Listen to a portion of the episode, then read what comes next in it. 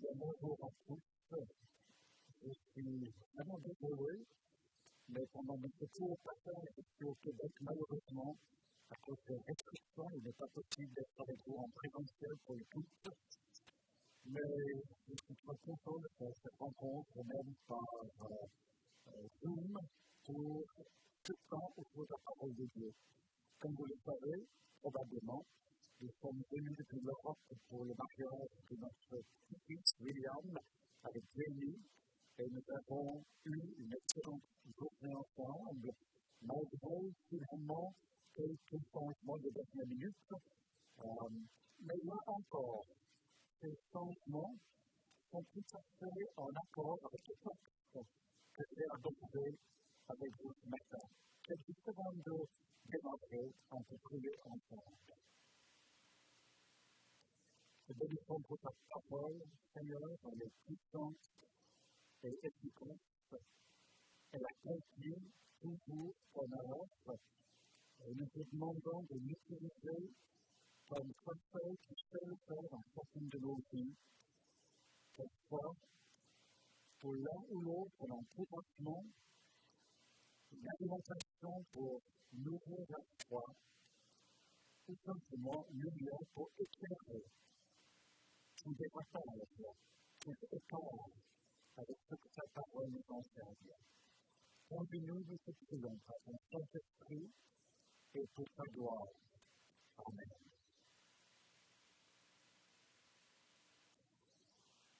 En, en 1982, j'ai reçu un coup de du fondateur de l'œuvre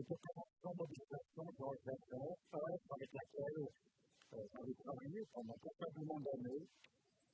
Et donc, écoute, euh, Jonathan McCloskey, le responsable européen d'OM, vient d'avoir un accident de voiture en Espagne, puis le rejoindre. Je me suis rendu aussitôt en Espagne, dans un service de soins intensifs, et j'ai posé mon responsable européen au lit désormais stratégique. Deux ans auparavant, l'un de mes collègues, toujours avec opération mobilisation, m'a téléphoné un soir en me disant Mike, formidable, nous avons eu euh, un, un garçon. Et j'ai aussitôt félicité cette année pour la naissance de ce garçon pour que peu de temps après, à la même soirée, il me téléphone pour me dire Mike, les premiers examens révèlent que notre garçon, Paul, il est disponible 21. Est-ce que nous sommes partis de la raison parisienne pour la savoie et pour assumer mon nouveau poste en tant que directeur de l'Institut d'éthique de Genève, juste avant, en samedi matin, je reçois un coup de fil d'un ami extrêmement engagé dans le ministère. Et cet ami me dit, Mike, ce matin, j'ai découvert mon épouse pendue dans la salle de bain.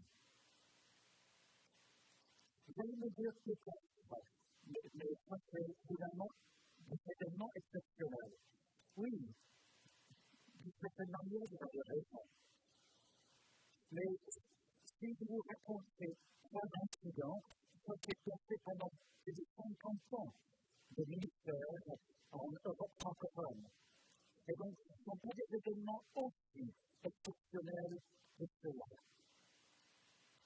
Ici, donc, pour savoir nous confrontons tous des épreuves, des difficultés, des circonstances exceptionnelles devant lesquelles nous restons experts. Et on peut poser la question par rapport à ces différents événements, fonctions, punitions, épreuves, pire encore, comment comprendre Romains 8, 28, à la lumière donc de tous ces événements. toutes choses concourent bien de ceux qui aiment Dieu. Pourquoi Sinon, souvent, les, les chrétiens utilisent et le à la figure de personnes qui souffrent en pensant que cela va agir comme une potion magique. En fait, nous sommes confrontés ici avec l'un des textes du Nouveau Testament, probablement parmi les plus connus, mais peut-être parmi les moins compris. Et même dans la lumière de ce que nous vivons actuellement. Jeudi soir, nous avons donc ce message du gouvernement québécois qu'à partir de 5 heures le lendemain, plus aucun mariage ne peut être célébré à l'intérieur. Et le, le mariage pour notre petit était prévu pour trois jours plus tard. Et donc, il a fallu tout changer à la dernière minute. Et nous sommes tous confrontés à des modifications, des changements de programme, des événements inattendus qui nous dérangent. Comment comprendre le texte Romain 8, 28 qui cause concours au bien de ceux qui aiment Dieu? Ensuite, pour bien comprendre le texte, j'aimerais faire sa lecture, mais dans son contexte, nous lisons donc à partir du verset 28 la fin du chapitre. Nous savons du reste que toute chose concourt au bien de ceux qui aiment Dieu de ceux qui sont appelés selon son dessein. Ceux qu'il a connu d'avance, il les a aussi prédestinés à être semblables à l'image de son Fils, afin que son Fils soit le premier-né de beaucoup de frères. Et ceux qu'il a prédestinés, il les a aussi appelés. Et ceux qu'il a appelés, il les a aussi justifiés. Et ceux qu'il a justifiés, il les a aussi glorifiés. Que dirons-nous donc à l'égard de ces choses Si Dieu est pour nous, sera contre nous. Lui qui n'a point épargné son propre Fils, mais qui l'a livré pour nous tous, comment ne nous donnera-t-il pas aussi toutes choses avec lui? Qui pratiquera les élus de Dieu C'est Dieu qui justifie. Il est condamnateur. Christ est mort, bien plus. Il est ressuscité, il est à la droite de Dieu et il intercède pour nous. Qui nous séparera de l'amour de Christ sera la tribulation, ou l'angoisse, ou la persécution, ou la faim, ou la nudité, ou le péril, ou l'école, selon qu'il est écrit, c'est à cause de toi qu'on nous la mort tous les jours, qu'on nous regarde comme des brebis destinés à la bouche. Mais, dans toutes ces choses, nous sommes tous d'accord à celui qui nous a aimés. Or, j'ai l'assurance que ni la mort, ni la vie, ni les temps, ni les dominations, ni les choses présentes, ni les choses à venir, ni les puissances, ni la hauteur, ni la profondeur, ni aucune autre créature ne pourra nous séparer l'amour de Dieu manifesté en Jésus-Christ, notre Seigneur. C'est la parole de Dieu. Nous allons donc concentrer en particulier sur ce verset 28 du chapitre 8 des Romains qui nous dit Nous savons du reste que toute chose coopère au bien de ceux qui aiment Dieu, de ceux qui sont appelés selon son dessein. Avant d'aborder le texte, je voudrais vous dire qu'il y a deux expressions dans ce texte qui me dérangent profondément. D'abord, c'est ce côté absolu. Nous savons. Nous savons. Sommes-nous certains? Est-ce plutôt nous pensons, nous espérons, nous croyons Mais le texte dit nous savons. C'est finalement une affirmation qui ne supporte aucune contradiction.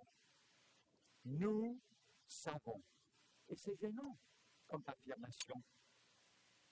Et d'autre part, il y a cette autre expression, toute chose, rien n'est exclu. La paraplégie de Jonathan, trisomie 21 de Paul, suicide de cette épouse, et tout ce que nous vivons actuellement qui, dérange notre quotidien, toute chose. Et il faut absolument partir de ces expressions dérangeantes pour ensuite aborder le texte. Et ce qu'il vous propose les quelques minutes qui viennent, c'est ce que vous appelez cinq questions pour un champion. Cinq questions que nous allons adresser au texte. Et la toute première question, à qui s'adresse le texte? Quels sont les lecteurs spécifiques À qui Paul est-il en train d'écrire? Quand on lit l'ensemble du verset, il est dit que ceux qui aiment Dieu, à ceux qui aiment Dieu. Et dans notre question, nous ne pouvons pas l'aimer à moins d'avoir connu et expérimenté son amour à notre encontre. Et c'est pour cela euh, que Jean écrit, pour nous, nous l'aimons parce qu'il nous a aimés le premier. Nous pouvons servir Dieu. Nous pouvons obéir par sentiment de devoir. Nous pouvons craindre Dieu. Nous pouvons croire qu'il est un Dieu juste et saint. Mais pour aimer Dieu, il faut avoir été touché par l'amour de Dieu. Ça, c'est le premier indice dans le texte. Et le deuxième indice dans le texte, ceux qui sont appelés selon son dessein. C'est le verset 30 qui finalement éclaire ce verbe appelé. Au verset 30, ceux qu'il a prédestinés, il les a aussi appelés, et ceux qu'il a appelés, il les a aussi justifiés. Donc il ne s'agit pas du sens général de ce verbe appelé, où tous sont appelés, mais il s'agit du sens spécifique, efficace, l'appel au salut. Donc, ce texte s'adresse à ceux qui aiment Dieu et ceux qui sont appelés au salut. En un mot, ce texte ne s'adresse rien qu'aux chrétiens, rien qu'à ceux qui ont accepté Christ comme sauveur? Première question. La deuxième question, quel est le rôle de Dieu dans ce texte? Rien n'est dit explicitement, mais c'est pour cela qu'il faut lire l'ensemble du texte que nous avons lu à partir du verset 28 jusqu'à la fin du chapitre. Parce que c'est en lisant l'ensemble que nous pouvons mieux cerner le rôle de Dieu dans ce texte. En fait, on constate que Dieu a le rôle actif. Il est opérationnel dans la vie du croyant. L'un des dangers avec un texte comme celui-ci est que l'on peut le confondre avec une fable pour de difficultés, après tant de dangers, finalement, les bons gagnent et tout termine bien. La phrase est bien connue, n'est-ce pas?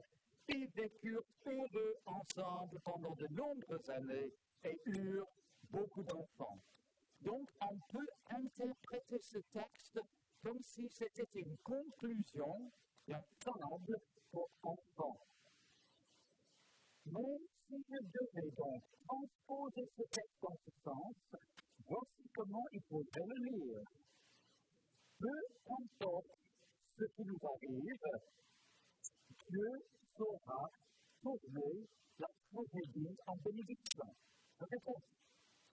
Peu importe ce qui nous arrive, Dieu saura tourner la tragédie en bénédiction.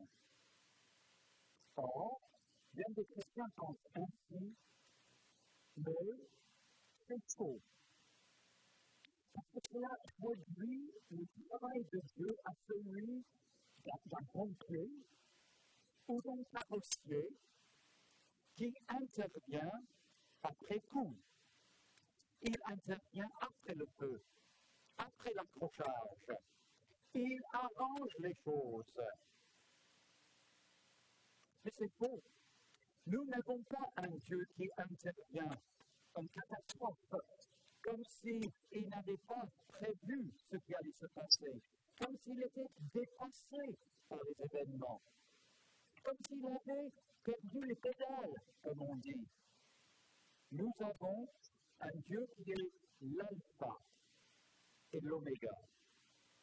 Un Dieu qui est au contrôle de toute notre vie.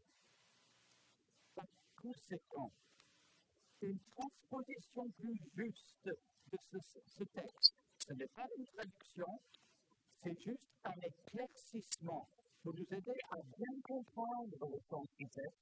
C'est donc ce que je vous propose. Pour ceux qui aiment Dieu, il agit intentionnellement en toutes choses pour leur bien. Pour ceux Dieu, il agit intentionnellement en toutes choses pour leur bien. Autrement dit, toutes les circonstances de notre vie, du début jusqu'à la fin, sont sous le contrôle d'un Dieu souverain. Cela nous amène à notre troisième question. Que signifie toute chose dans ce texte Comme je l'ai dit en introduction, c'est cette petite phrase, toute chose qui est dérangeante.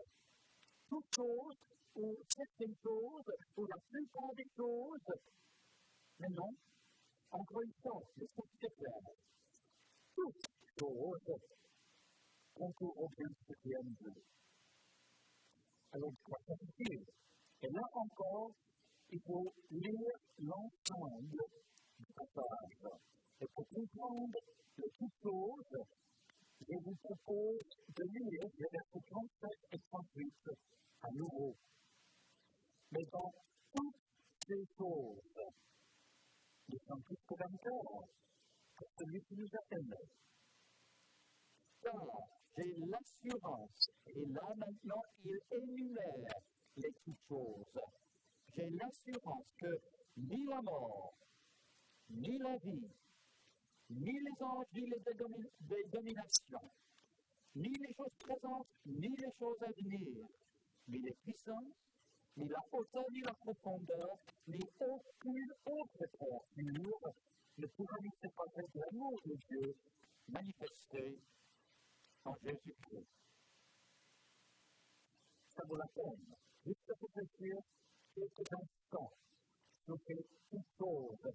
D'abord, Paul, en parlant de ces choses, parle de la mort. Ça fait partie des toutes choses dont Dieu se sert pour notre bien. La mort, la souffrance, la maladie, le déclin, l'accident. C'est vrai d'une certaine manière. Si je suis honnête, je peux dire je n'ai pas peur de la mort, mais j'ai peur de mourir. C'est plutôt ce qui va se pousser pendant cette période de fin de vie.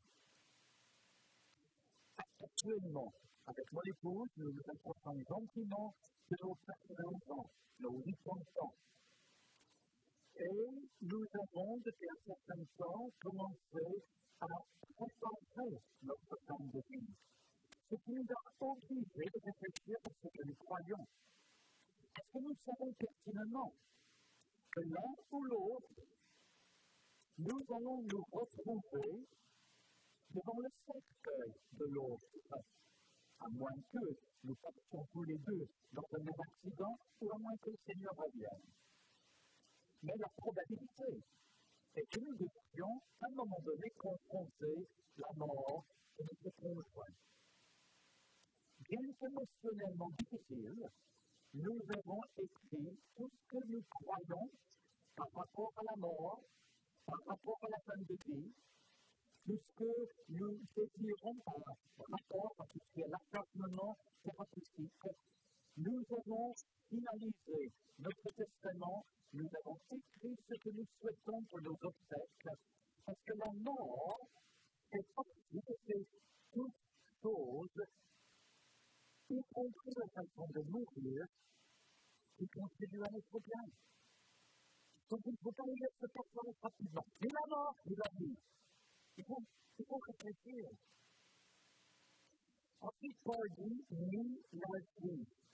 Ni la vie. Ça, on pense qu'en opposition à la mort, la vie est quelque chose de positif. Encore une fois, c'est faux. Il y a des moments de grande bonheur dans la vie. C.S. Lewis, philosophe chrétien, a dit les moments de joie dans la vie chrétienne sont à considérer comme étant des hauts et comme des résidences permanentes. Ces moments de joie, de bonheur, c'est finalement, en quelque sorte, une vignette pour nous chrétiens de ce qui nous attend à l'avenir. Mais la vie, ici-bas sur terre, n'est pas un long fleuve tranquille. Dans la vie, il y a le chômage, il y a l'échec scolaire, il y a cet esprit de concurrence sur la place de l'emploi se fait des coudes, il y a des injustices, il y a un enfant handicapé, ou encore il y a un enfant qui dépasse et qui reverse tous les principes que nous avons tenté de lui inculquer par rapport à la chrétienne. La vie n'est pas un long fleuve tranquille, mais toutes ces choses qui nous arrivent dans la vie, Dieu s'en sert pour notre bien. Dit le texte. Ensuite, ni Paul, ni le présent, que ce soit une crise économique dans certains de nos pays, que ce soit la pandémie sur le plan universel, on se rend compte que globalement, nous confrontons cette pandémie. Et là encore, on est en droit de se poser la question, Dieu, qu'est-il en train de dire à l'Église Parce que Dieu se sert de la guerre, de la famine, de la pestilence, des pandémies, pour que les personnes se posent des questions essentielles et pour finalement appeler les personnes à la repentance et au salut. Ni le présent, ni l'avenir. On parle beaucoup de crises et de menaces écologiques. Et puis j'en passe. Le monde visible, le monde invisible, la création animale végétale, les puissances naturelles, tsunamis, tremblements de terre. Mais cette liste n'est pas exhaustive. On peut parler de tout ce qui est avec l'homme non régénéré, l'obscurité, la persécution, la limitation de nos droits en tant que chrétiens.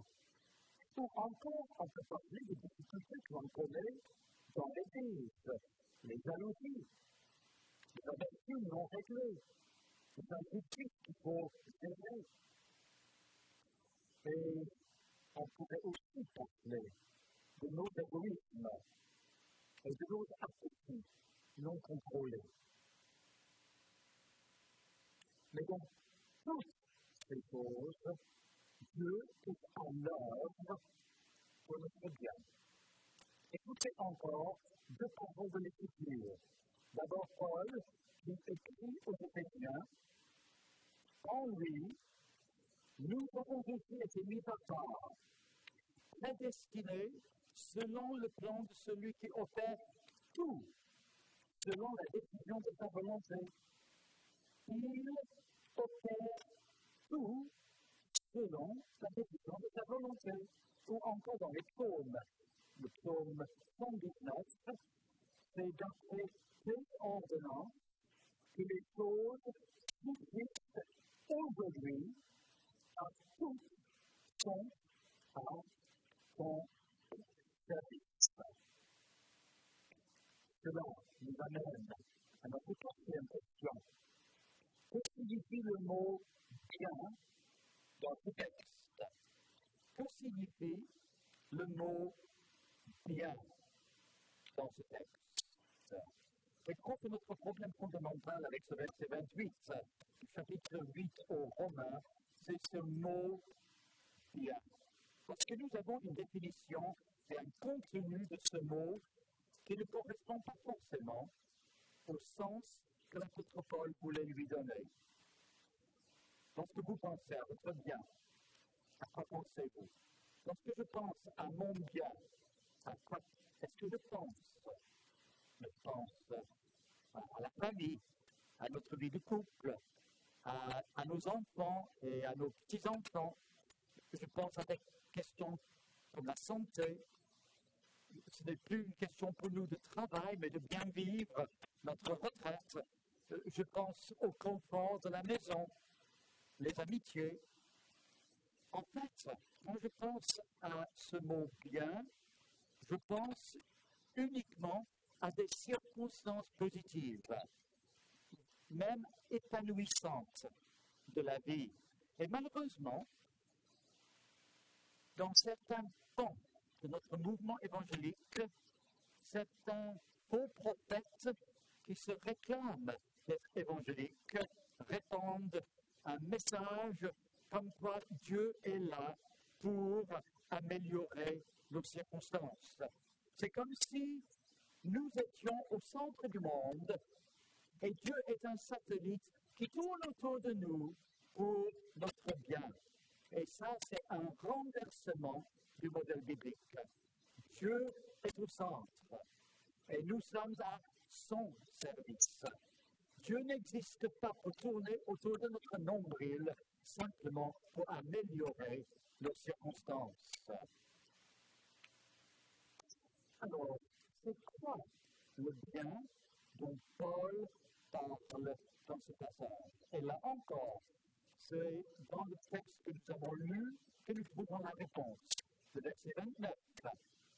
À ceux qu'il a connus d'avance, il les a aussi prédestinés à être semblables à l'image de son Fils.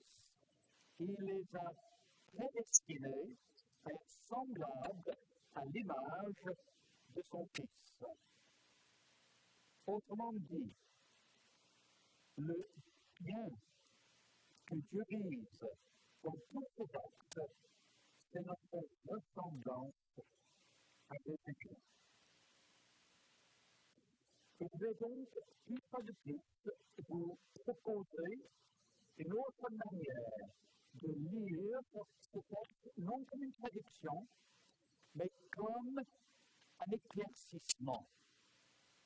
Écoutez bien, toutes les choses qui contribuent à nous façonner à l'image de Jésus-Christ sont fonctionnellement bien. Je répète, toutes les choses qui contribuent à nous façonner à l'image de Jésus-Christ sont fonctionnellement bien. fonctionnellement dans le sens dans leur objectif, dans leur but. Ils ne sont pas intrinsèquement bien. On n'est pas en train de dire que la tragédie est bien, ou que la maladie ou la pandémie sont bien. Il n'est pas en train de dire que le deuil est bien, ou que la souffrance est bien, ou que le chômage est, bien, ou que la pauvreté est bien. Il n'est pas en train de dire cela. Il est en train de dire que toutes ces choses, dans la mesure où elles contribuent à nous façonner à l'image de Jésus-Christ, sont fonctionnellement bien.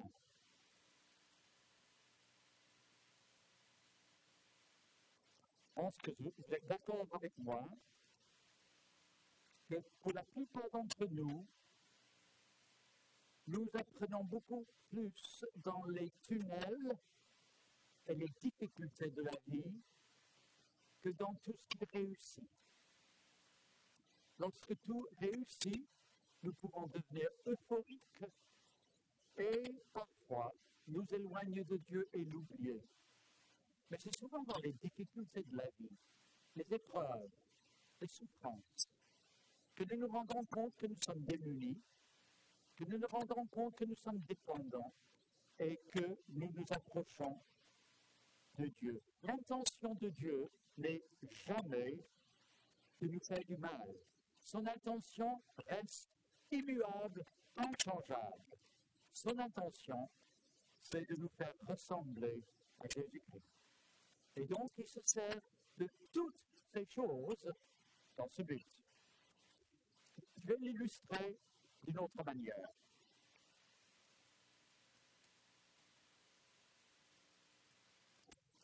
Devant les circonstances douloureuses de la vie, tout à l'heure, j'ai parlé donc de cet ami collègue, maintenant auprès du Seigneur, qui est devenu paralytique. Du jour au lendemain, il ne pouvait plus marcher. Il ne pouvait plus jouer au foot avec son fils. Quand il était qu'il avait l'habitude de faire et qui était naturel, il ne pouvait plus faire. Devant les difficultés de la vie, la première réaction de nous tous, et c'est légitime, la première réaction, c'est de poser cette question pourquoi Et c'est normal de poser cette question. Nous avons le droit de nous interroger et d'interroger Dieu. Pourquoi?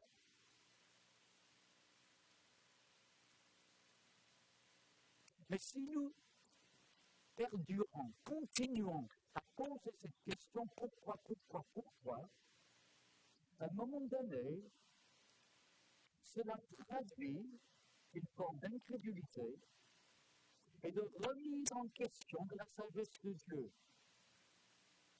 Mon épouse Sylvia, avant de prendre sa retraite, était clinicienne en soins d'oncologie et en particulier accompagner les personnes en fin de vie. Et dans cet accompagnement des personnes en fin de vie, elle m'a appris la chose suivante. Il faut aider les personnes à faire le chemin entre la question pourquoi, pourquoi cette maladie, pourquoi je suis en train de mourir, je n'ai pas mérité ça. Il faut qu'ils puissent transposer cette question pourquoi en vers quoi? Vers quoi? Va-t-il m'amener Et pour moi, ça m'a semblé comme une parole de l'écriture. Et dans un moment donné, poser la question pourquoi, mais il y a un cheminement à faire et que nous arrivions à transformer notre pourquoi en verbe 3. Et le verbe 3, c'est être transformé en image de Dieu autre illustration. Dans l'Ancien Testament, et vous connaissez certainement ce récit qui est saisissant, c'est l'histoire de la femme dynamique.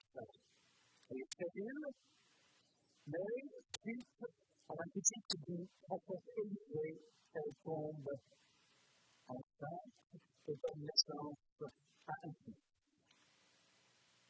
Quelques années plus tard, alors que le fils était avec le père dans les champs, ce fils tombe malade et meurt. Peu de temps après, Élisée visite à nouveau cette femme et je le texte parce que Élisée lui pose les questions suivantes. Ton mari va-t-il bien? L'enfant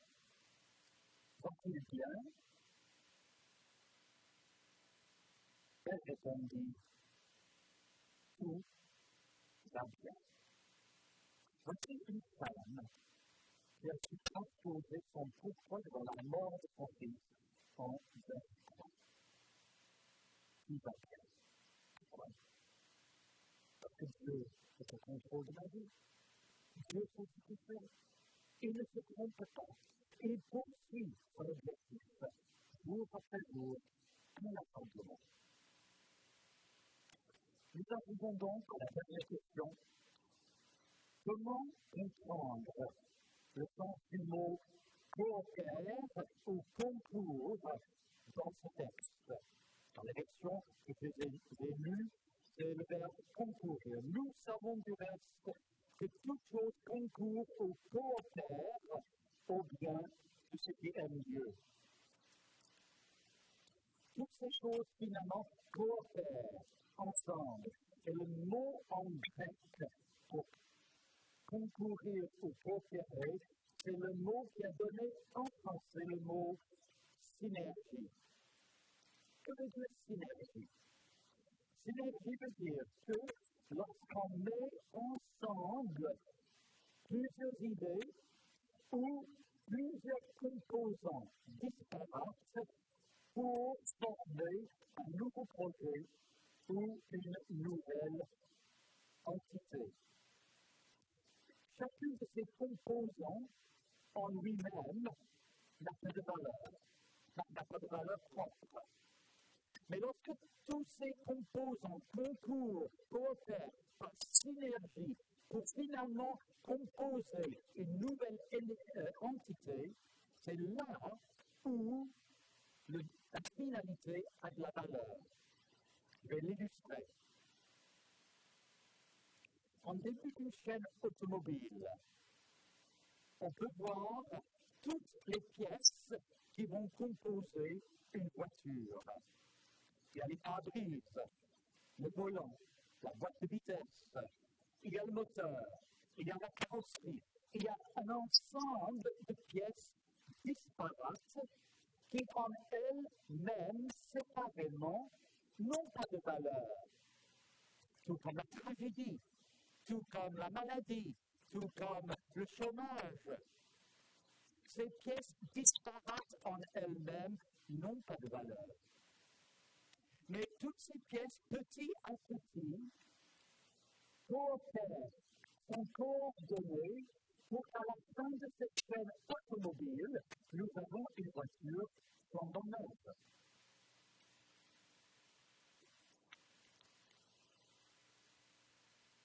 De même, Dieu utilise tous les composants différents de notre vie, y compris certains qui nous semblent sans valeur, y compris, y compris certains qui sont du ressort de notre ennemi constant, comme la spiritualité, la.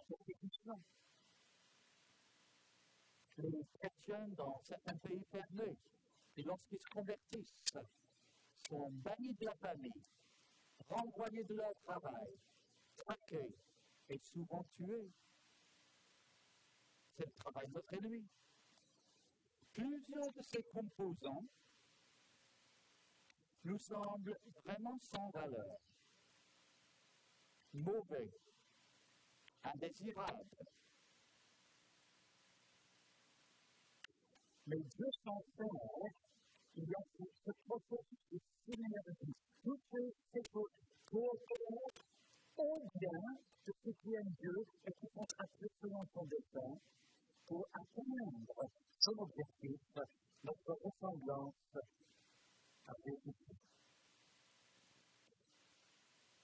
Même lorsque Dieu utilise les choses dont Satan est l'auteur, il n'utilise jamais notre malheur, mais toujours notre bien. Et pour terminer, j'aimerais relire ce verset, non avec une traduction exacte, mais plutôt pour lui donner tout son sens. Pour toi qui aimes Dieu, il agit intentionnellement comme toute chose pour son bien. Et toutes les choses qui contribuent à se façonner à l'image de Jésus-Christ sont fonctionnellement bien. Je souligne ces deux mots pour conclure? Intentionnellement. Dieu n'est ni pompier ni sabotier. Il n'intervient pas après le feu ou après la propagande. Il est celui qui agit intentionnellement organise délibérément toutes les choses, toutes les circonstances de notre vie. Et pourquoi? Pour les transformer à l'image de Jésus-Christ. Et même les choses qui nous semblent pénibles et difficiles, parfois incompréhensibles, il les utilise parce qu'elles sont fonctionnellement bien. Elles ne sont pas bien en elles-mêmes mais dans le projet de Dieu, il s'en sert pour nous façonner à l'image de Jésus. Restons donc avec ce verset qui aimes Dieu, il agit intentionnellement en tout choses pour ton bien, et toutes les choses qui contribuent à te façonner à l'image Jésus-Christ sont fonctionnellement bien. Prions.